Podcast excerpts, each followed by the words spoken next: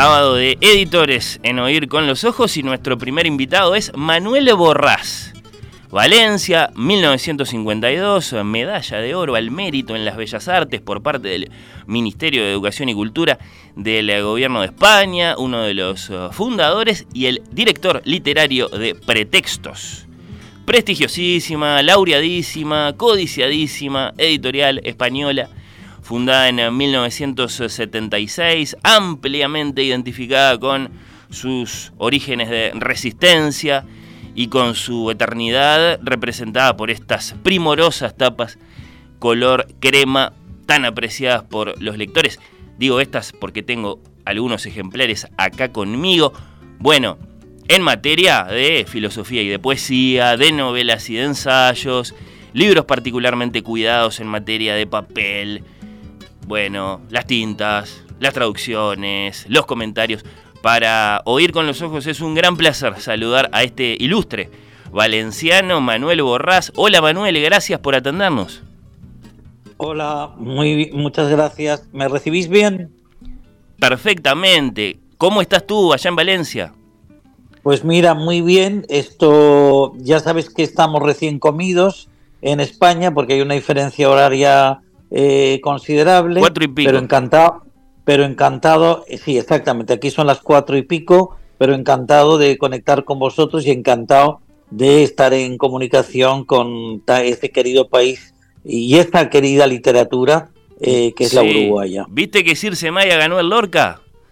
Sí, y me hizo muy feliz, muy feliz porque creo que Circe Maya además lo merecía, merecía esta distinción era una autora que se conocía apenas entre nosotros y que gracias al esfuerzo de Jordi XII, que fue la persona a la que encargamos la, antología con la que iniciamos la andadura de Circe Maya por la península ibérica, pues la verdad creo que, eh, en fin, nosotros no hemos sumado ninguna excelencia a la obra de esta gran poeta, pero creo que desgraciadamente, como de todos es sabido, nadie echa de menos a una desconocida. Y Circe era, hasta antes de publicar nosotros la antología de, que preparó Jordi XII, insisto, era una gran desconocida entre nosotros. O sea que si hemos podido contribuir modestamente a que se le leyera y que se le distinguiera, yo desde luego me doy por satisfechísimo. Múltiples paseos a un lugar desconocido. Antología 1958-2014 es el libro de Circe Maya publicado por Pretextos allá en España, que evidentemente, sí, lo confirmamos desde acá, Manuel ha contribuido a la fama hispanoamericana de esta poeta nuestra. Trabajo en lo visible y en lo cercano, y no lo creas fácil, no quisiera ir más lejos. Todo esto que palpo y veo junto a mí, hora a hora, es rebelde y resiste para su vivo peso, demasiado livianas se me hacen las palabras junto a mí. Se lee ahora mismo en la portada del sitio de pretextos celebrando este reconocimiento, el premio Federico García Lorca a nuestra Circe Maya. Eh, veamos, Manuel, Circe Maya, Ida Vitale, eh, Eduardo Milán, Rafael Curtoasí, algunos de los poetas uruguayos que ha publicado pretextos en su extensa trayectoria. ¿Se me escapa alguno?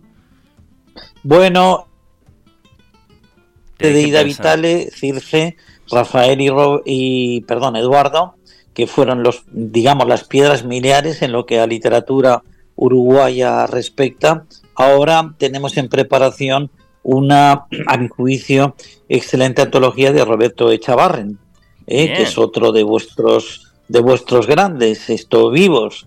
Y hace, bueno, pues me llena, hace poco logramos fijar una, una antología que saldrá próximamente a lo largo del año que viene.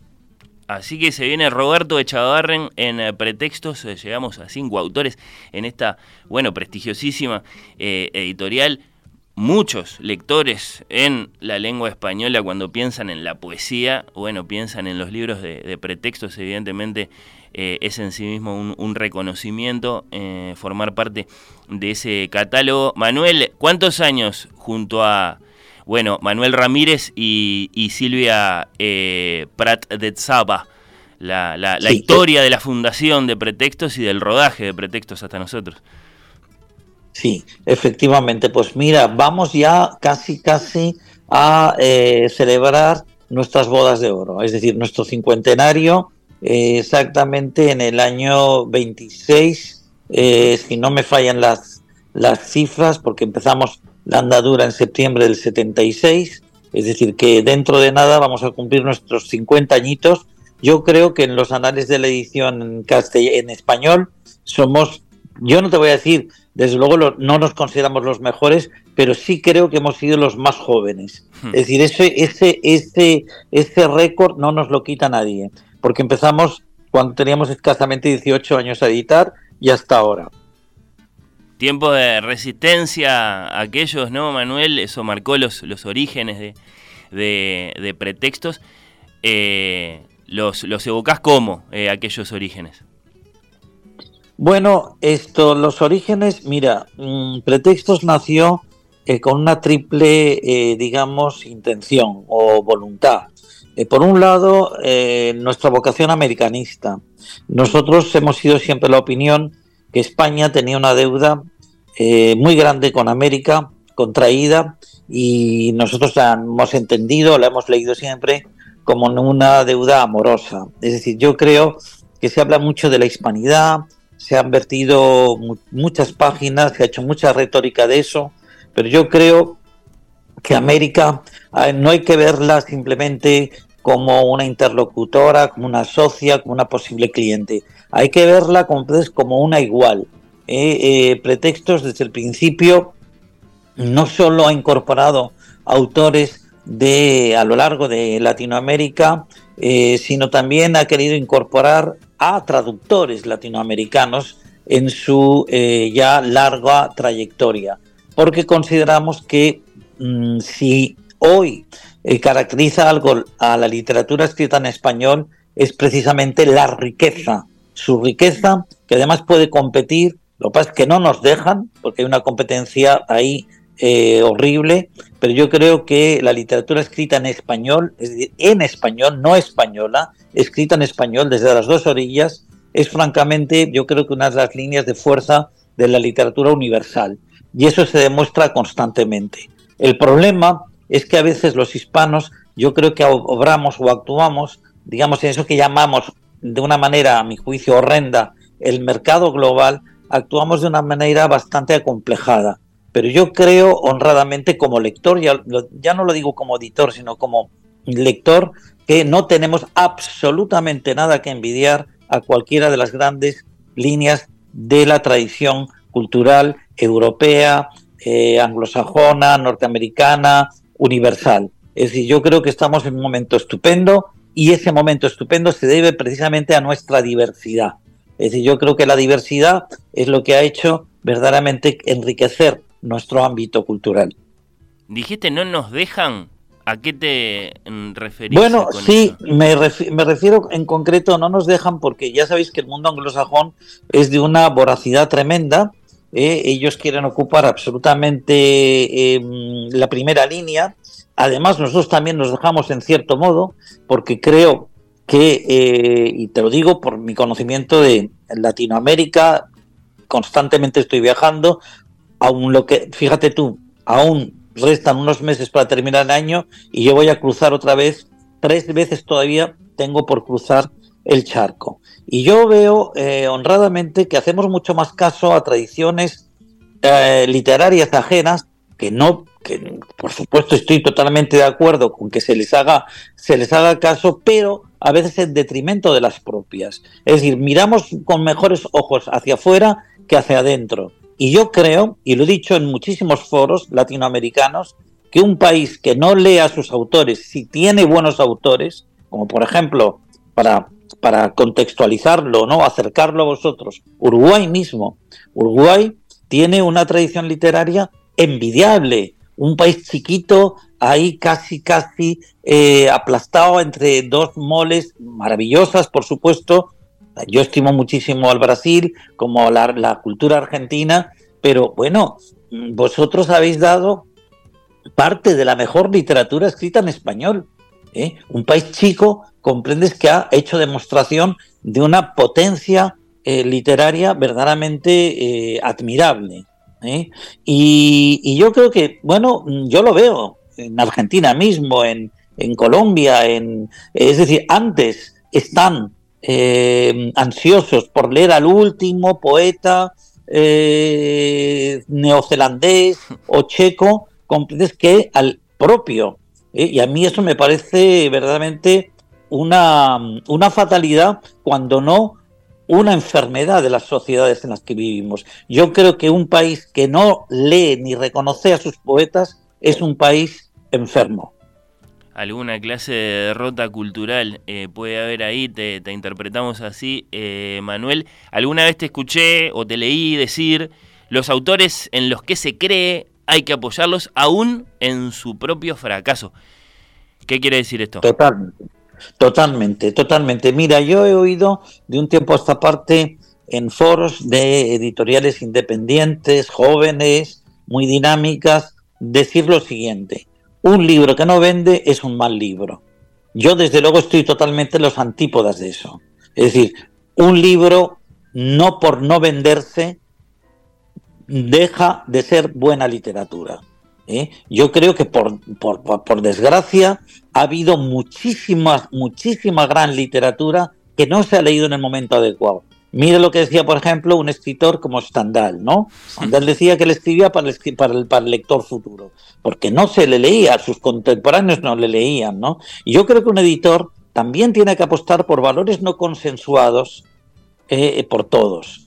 Es decir, yo creo, y aparte creo que esto está desacreditando mucho a la literatura, que hay como una especie de consenso general respecto a algunos valores. Y después, cuando tú profundizas en esos valores que dice en los medios eh, que son excelentes, después te das cuenta, comprendes que están haciendo aguas por todos lados. Es decir, ¿quién se cree que, por ejemplo, se venda a el último gran escritor de la literatura, por poner un ejemplo, eh, uruguaya de los últimos 10 años? Y esa misma editorial que te ha vendido hace escasamente ocho meses al mejor autor uruguayo de los últimos diez años, siete meses después, cinco meses después, te está vendiendo a al otro mejor autor uruguayo eh, en, la última década. ¿Quién se cree eso?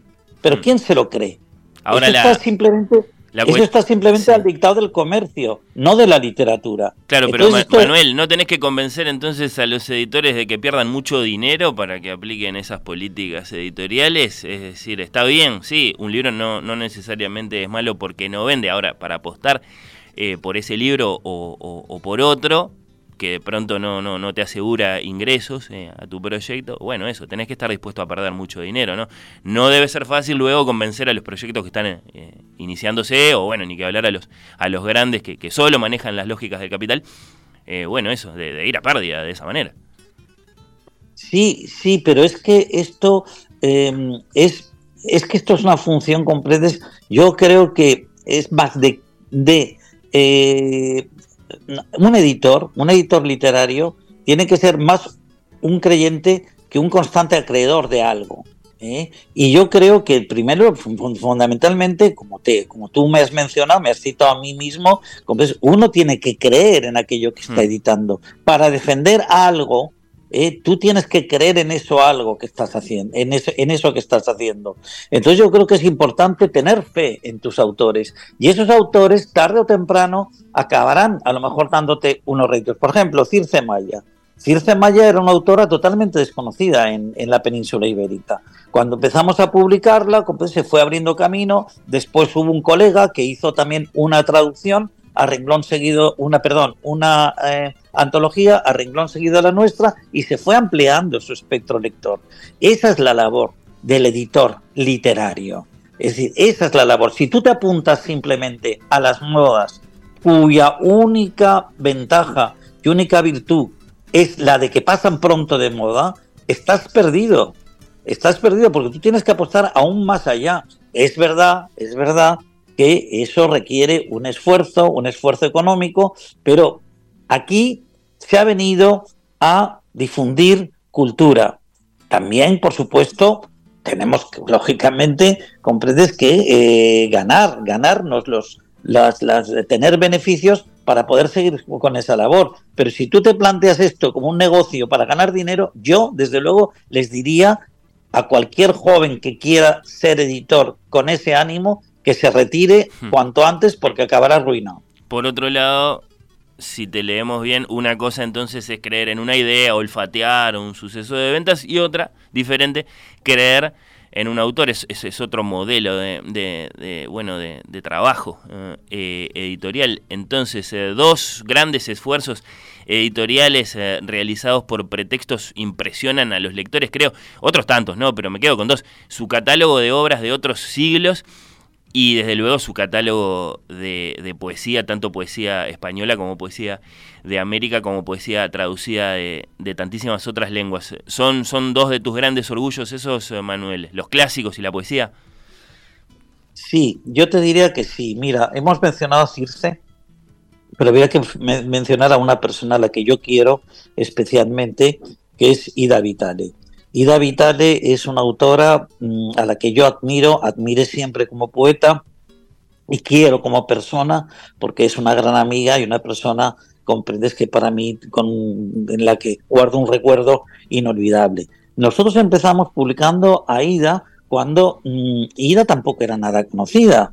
¿eh? Y entonces, pero mm, eso hizo, es decir, el hecho de que Ida publicara en una editorial, digamos, de culto, que se distinguía, que se identificaba por una trayectoria yo creo que bastante limpia, también contribuyó para llamar la atención de otros editores, incluso editores del ámbito industrial, eh, eh, para que se le publicase. Y yo creo que entre todos, aunando esfuerzos entre, entre todos, al final llegamos a conseguir determinadas metas. Y Ida o Circe o Echavarren, al que vamos a publicar, o Courtoisy, nosotros no sumamos ninguna excelencia a su obra, por supuesto que no, pero somos capaces de poner a disposición de los lectores, de los lectores interesados, esas obras para que se conozcan. Porque estarás de acuerdo conmigo que nadie echa de menos a un desconocido. ¿eh? Nos ocurrió en otro orden de cosas, por ejemplo, con Luis Gluck. Luis Gluck, que acaba de perecer desgraciadamente, te iba a preguntar nosotros fue una, una autora que le hemos venido editando durante 15 años con una lealtad a Marcha Martillo. fuimos la única editorial en el ámbito internacional que publicó siete libros de Luis Gluck sin, sin siquiera amortizar sus ediciones. ¿Por qué? Porque creíamos en la literatura, porque creíamos en su poesía, seguimos creyendo en su poesía. ¿Qué pasó? Es decir, le dan el premio Nobel a Luis Gluck y entonces entra en el objetivo absolutamente de todos. Pero ahí hay una diferencia, ojo. Es decir, ¿Quiénes, lo ¿Quién la estimaron por su poesía? ¿Y quiénes la estimaron simplemente a partir de que la distinguieron como premio Nobel? Sí, bueno, ah, no. Eh, eh, yo creo que ahí hay una diferencia cualitativa. Por eso, la importancia que tenemos, creo, los editores literarios. Pero los editores literarios no solo en esa especie de divisoria que establecemos, muy maniquea, entre editores independientes y editores compres de la industria editorial. Yo creo que hay tantos editores literarios buenos dentro de la industria editorial, lo que pasa es que están al dictado de unos intereses o al dictado, supeditados a una cuenta de resultados, mientras que los otros, los que somos, eso que se llama independientes, que yo siempre pongo en duda esa, ese, ese, ese término, entonces, bueno, pues no tenemos esa sujeción o no estamos sujetos a ese dictado y podemos actuar con más libertad. Pero igual de meritorios son los editores literarios de la industria editorial como los editores llamados independientes literarios, pero literarios de verdad. Es decir, aquí lo que se trata es de que haya, yo creo que hay mucho intrusismo y hay mucha, mucha falsedad. Yo creo que eh, hoy a mí me da la sensación leyendo lo que leo en prensa, leyendo lo que dicen que es excelente, me da la sensación que los editores han empezado a no leer.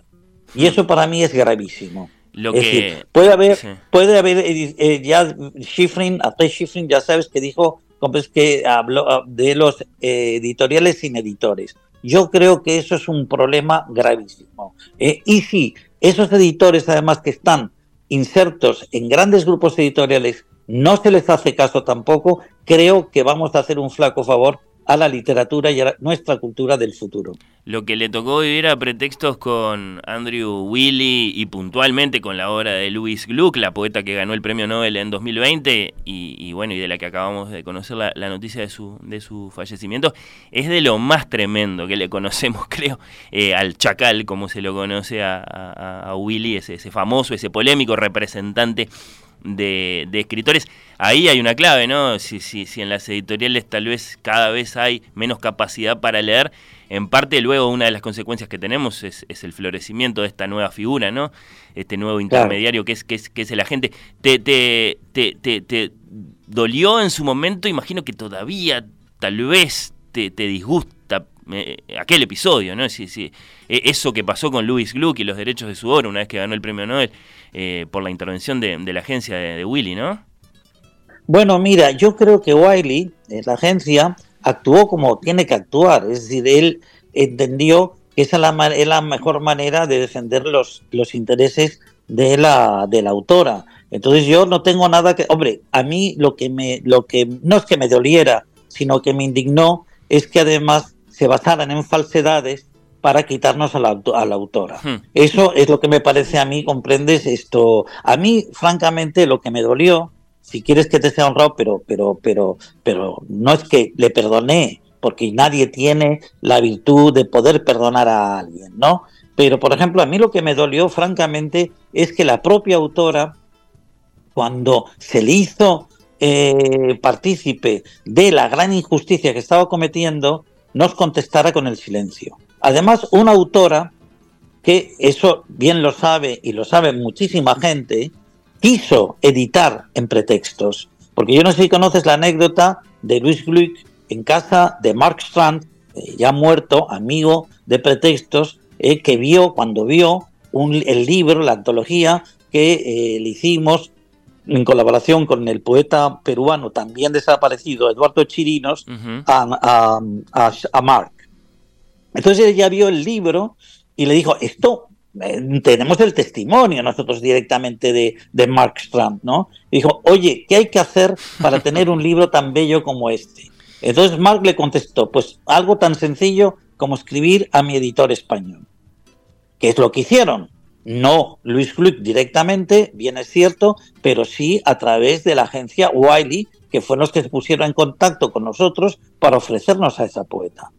E, esa poeta había sido además en ese momento, porque coincidió, hubo como una especie de, sincronía, ¿no? Eh, mm, había sido leída, en concreto, esto, su, su libro Iris Salvaje, eh, que leí yo en, estando en una estadía en, en Nueva York, y ya teníamos el firme propósito incluso de ponernos en contacto con ellos. Es decir, que se adelantaron simplemente en unos meses, o te diría que en unos días, a el haber sido nosotros el que hubiéramos tomado esa iniciativa. Pero la historia es como es. Y desde luego ellos fueron los que nos ofrecieron a nosotros antes, a la autora, que nosotros dar el paso. Y después se ¿Eh? la sacaron cuando ganó el Nobel. Sí, no, y después Nos la sacan, nos la sacan de esa manera comprendes que, en fin, que bueno, ya hemos visto, comprendes que muchísima gente, hubo gente que la verdad es que recibimos muchísima solidaridad internacional y entre otros, comprendes, de muchos de los colegas de Luis norteamericanos, ¿eh? gente muy importante, que no voy ahora a aburriros con, con enumerando sus nombres, pero que se solidarizaron con nosotros, porque aparte dijeron, comprendes, que el futuro de la literatura estaba en editores ya no como pretexto, sino de nuestra índole, de nuestra naturaleza, porque somos los que estamos defendiendo la verdadera razón de la literatura, no la simple eh, razón de un negocio. Manuel, las tres últimas. Eh, te quiero decir cuáles son algunos de mis eh, pretextos favoritos. Tengo algunos acá conmigo. Me encantaría saberlo. quiero mucho. Bueno, mira, el viaje de Boswell y Johnson a las, a las en Escocia, ese, ese, ese lo, lo, adoro porque lo, lo, conocía en original y estaba esperando una edición española y cuando apareció la de ustedes me, me, me, deslumbró y me maravilló. Las memorias de los poetas del lado de Tomás de Quincy, La Casa de la Vida de Dante Gabriel Rossetti, la poesía reunida de Yates en, en tapadura, eh, autobiografía de Rojo de Ann Carson, eh, uno de los chiquitos, Poesía y Realidad de Roberto Juarros, bueno, Trema de nuestra Ida Vitale, esos son solo algunos de mis eh, favoritos personales. ¿Me dirías algunos de los tuyos? Bueno, pues mira, desde luego tú has dado en el, en el, yo te diría que en la Diana, porque todos y cada uno de los libros que has mencionado, yo tengo eh, una especial ligación con, con ellos, desde el Dante, Dante, Gabriel Rossetti, pasando por el Thomas de Quincy, el Boswell, que me parece aparte que hicimos una estupenda edición. No, no, te, no te voy a decir compres mi, mi, mi añorado y queridísimo Roberto Juarroz, eh, mira, mm, yo amo todos mis libros, eh, es decir, habrá unos que me gustarán más que otros. Llevamos ya dos mil y pico títulos publicados Son más en estos en estos casi 50 años y uno tiene que querer por igual a sus hijos. Pero bueno, yo por ejemplo, eh, respecto a las últimas, yo tengo un, me siento muy muy orgulloso de haber sido el editor, digamos, de los que fueron mis amigos y maestros. Por ejemplo, un autor que en América todavía, lamentablemente, aunque él estuvo vinculado a América, porque estuvo en la diáspora del exilio republicano español, eh, un gran, yo te diría que uno de los grandes pintor y ensayista de final del siglo XX, aunque esto me lo discutirían personas, pero ahí está su obra para mm, contradecirme o no, Ramón Gaya, eh, la obra de José Antonio Muñoz Rojas, que ahora estamos haciendo, estamos coronando ya con el segundo tomo de su obra en prosa reunida, que tampoco es lamentablemente muy conocido en América, salvo en espacios muy reducidos de, sobre todo, escritores que lo estiman muchísimo, estiman muchísimo tanto a Ramón Gaya como a José Antonio Muñoz Rojas. Y ahora, por ejemplo, hablando de América, eh, coronamos también un antiguo proyecto y una antigua ilusión que tuve de reunir la poesía, la obra completa, que sea, ahora acabamos de publicar el tercer tomo, está por salir la, en estas semanas, eh, de uno para mí de los grandes poetas de la segunda mitad del siglo XX, a la altura, y si no el tiempo me contradirá, pero a la altura, por ejemplo, de un César Vallejo, de un Rubén, que eh, fue Eugenio Montejo, el poeta venezolano. Eh, eh, yo, claro, estos son ahora además, por ejemplo, te he mencionado, hablando del caso Gluck, por llamarlo de algún modo, y de paso de hablando de lo de Strand,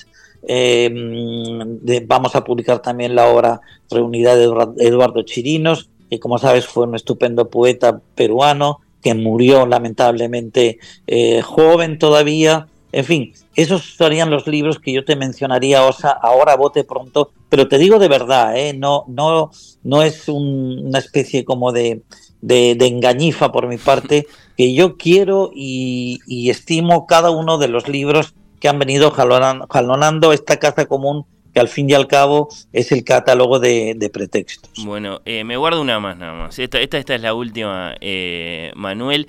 Eh, a ver, a ver, a, qué definición podemos eh, llegar.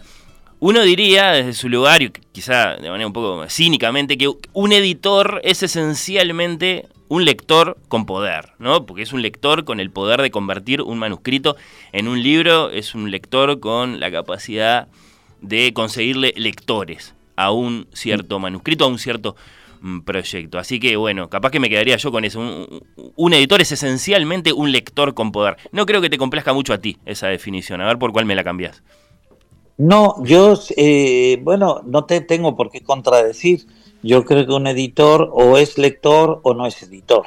Eh, no concibo, o bueno, ya sabes que por ejemplo Julio Einaudi decía era una butat, evidentemente, porque era un hombre cultísimo, pero él decía que nunca había leído un solo libro, que él tuvo la gran suerte de reunirse de los mejores, eh, que fueron los que le aconsejaron publicar buenos libros. Y cuando hablaba de los mejores, estaba hablando de César Pavese, de Vasco Pratolini, de Natalia Ginsburg, de eh, Primo Levi, etcétera, etcétera.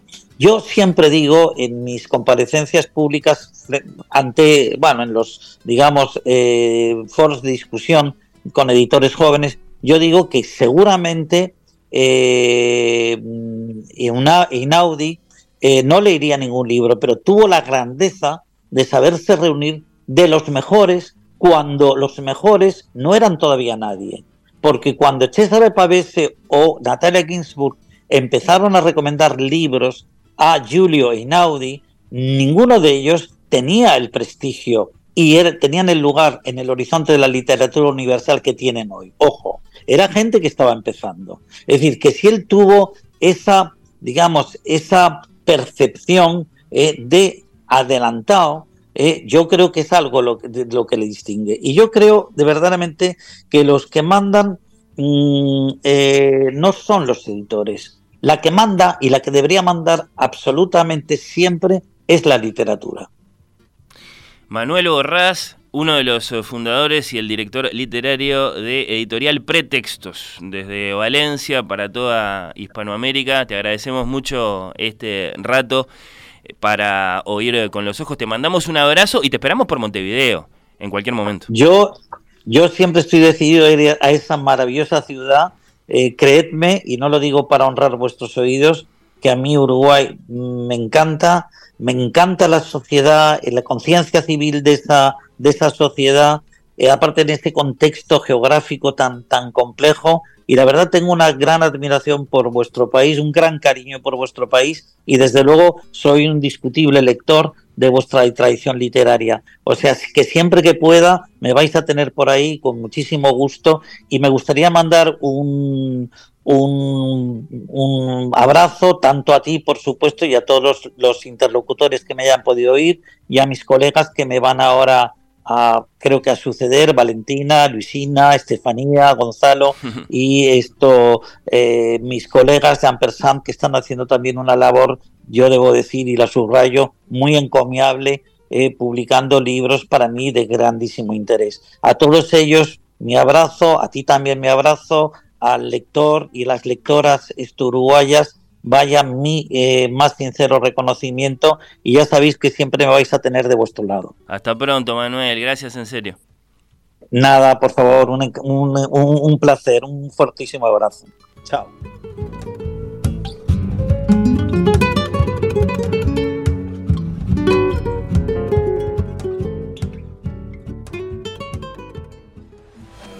Oír con los ojos. Temporada 7.